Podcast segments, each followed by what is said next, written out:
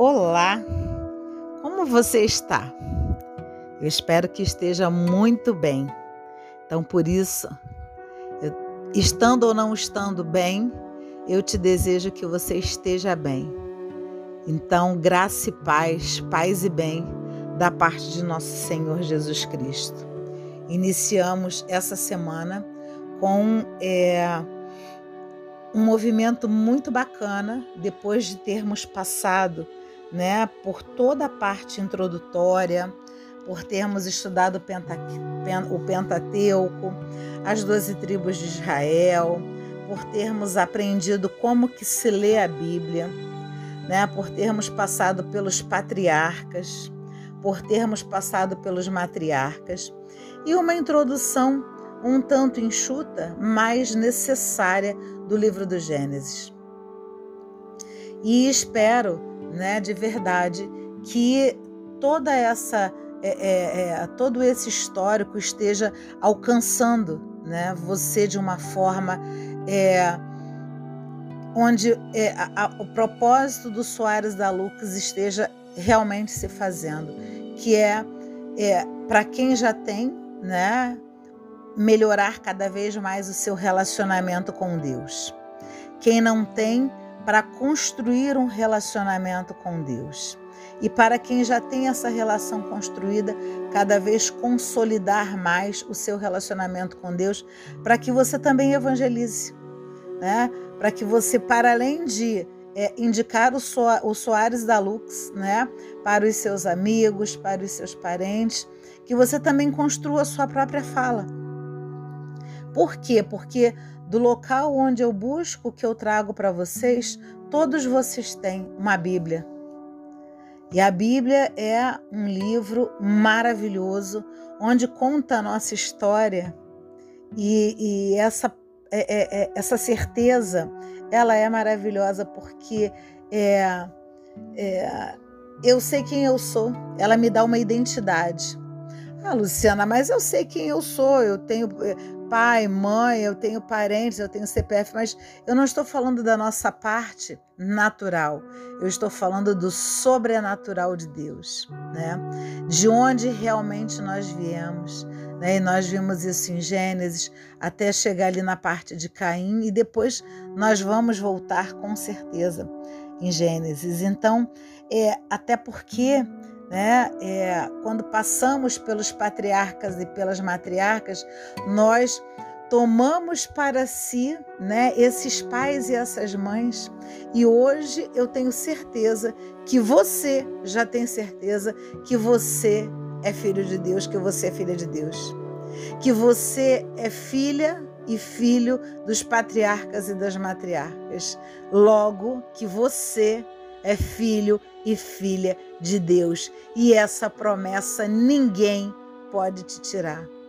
Eu tenho certeza que hoje você tem certeza que você é precioso, preciosa demais para Deus, que é mais caro, mais cara que o puro ouro de Ofir, e que o nosso Deus é um Deus ciumento, porque ele nos quer ver completamente rendidos a Ele, mas rendidos no bom sentido, porque eu tenho certeza que você já experimentou algo do sobrenatural de Deus, onde você parou para pensar: poxa, naquele momento, se eu tivesse esse conhecimento, esse esclarecimento, eu não teria desviado para a esquerda ou para a direita. Eu tinha seguido reto. Eu tinha seguido o que a minha, entre aspas, intuição me disse e não era intuição. Era o próprio Deus através do Espírito Santo, era o próprio Deus através da sua mãe, do seu pai, de um amigo, de algo que você leu, da homilia do seu padre, da palavra que você às vezes achou que o seu pastor foi muito duro né? Dentro do seu templo, a pessoa, o representante do seu templo, pegou, ah, pegou pesado. Será que pegou pesado?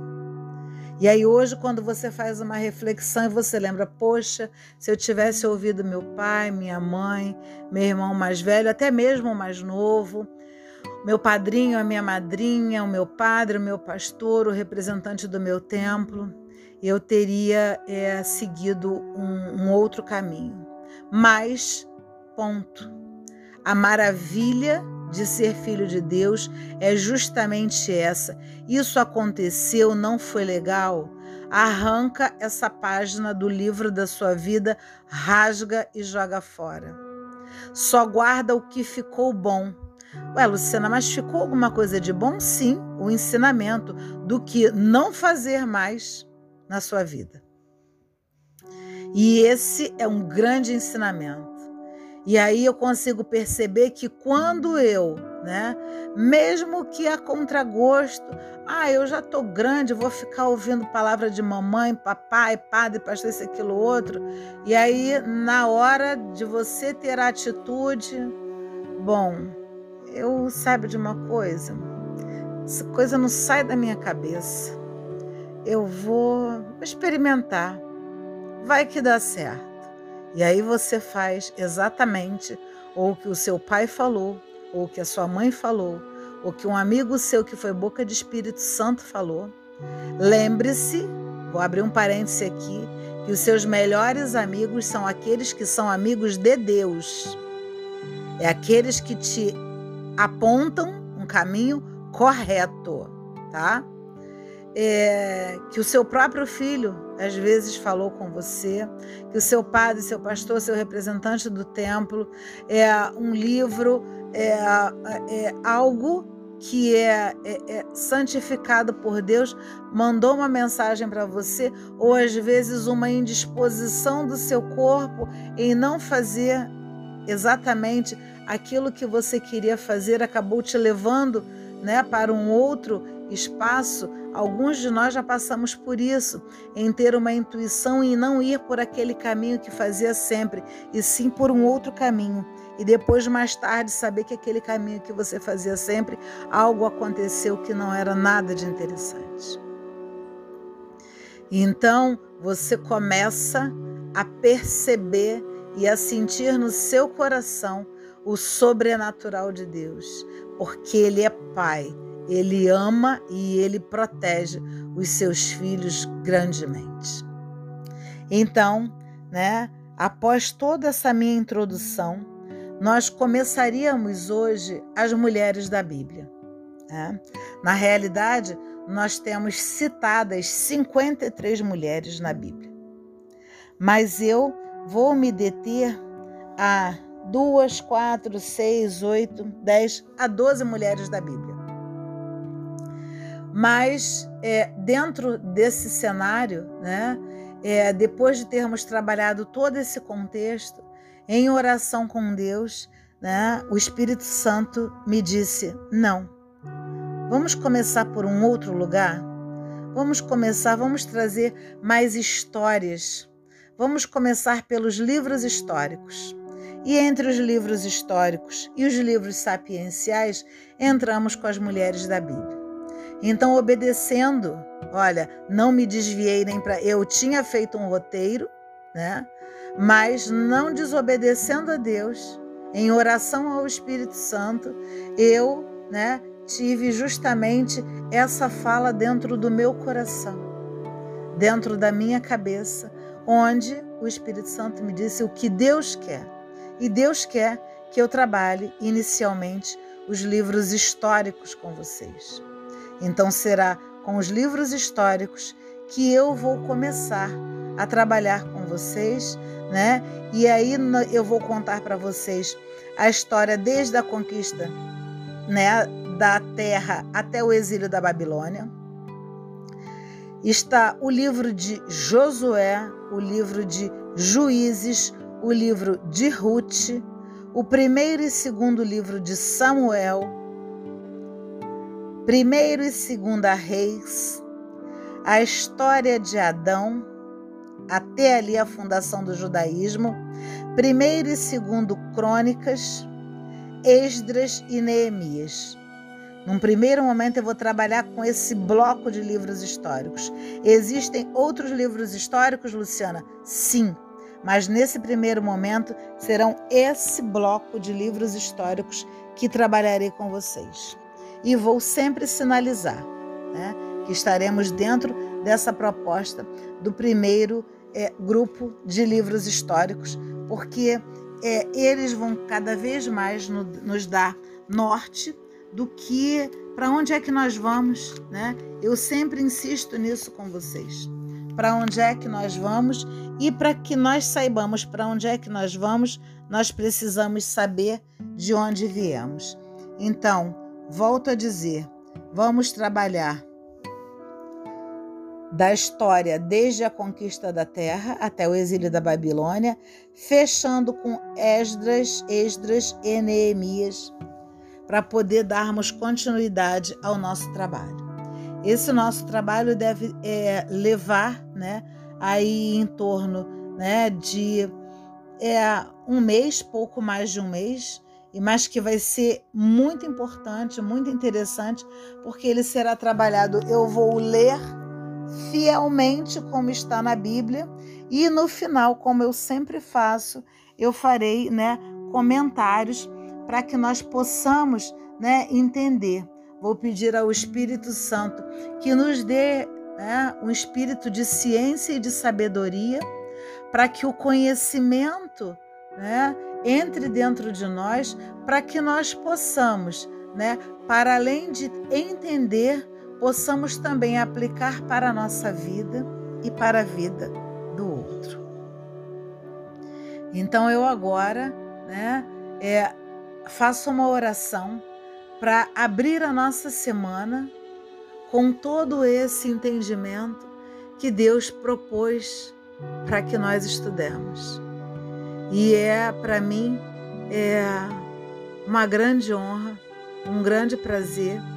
E de dentro do meu coração, ser para o meu amado como o meu amado é para mim, estar com vocês e poder estar nesse momento, nesse local de fala, em ler a Bíblia e cada vez mais somar né, a vida de vocês e quero que vocês tenham certeza de uma coisa. Cada um de vocês que ouvem abençoam sempre a minha vida. E eu espero também, é o meu maior desejo, que a minha vida seja sempre bênção para a vida de vocês. Então, após essa introdução, eu encerro para que nós é, comecemos efetivamente o estudo dos livros históricos da Bíblia. Que Deus nos abençoe a todos e que nos abra realmente, que Ele permita que o Espírito Santo nos abra com os seus sete dons, particularmente no que diz respeito à parte de ciência, de sabedoria, de conhecimento, de obediência a Deus, de piedade e de tudo mais que só o Espírito Santo é capaz de trazer ao nosso coração e à nossa vida. Amém.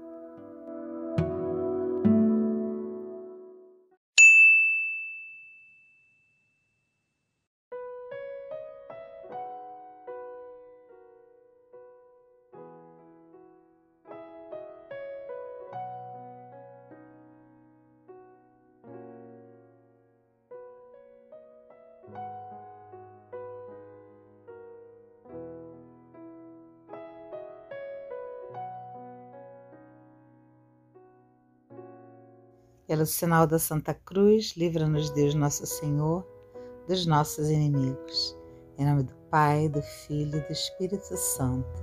Amém. Senhor, mais uma vez me encontro aqui na Sua presença e diante de Tua palavra, tomo a palavra de Marcos para fazer a oração deste dia, no capítulo 9. Jesus, que neste Evangelho nós realmente aprendamos a não ter ciúmes do bem, a não sermos orgulhosos das nossas certezas, muito menos desdenhosos daqueles que parecem distantes de Deus. Eles podem estar em estado de miserabilidade. E se eles assim estão, é nosso dever, como tu fazias, acolhê-los.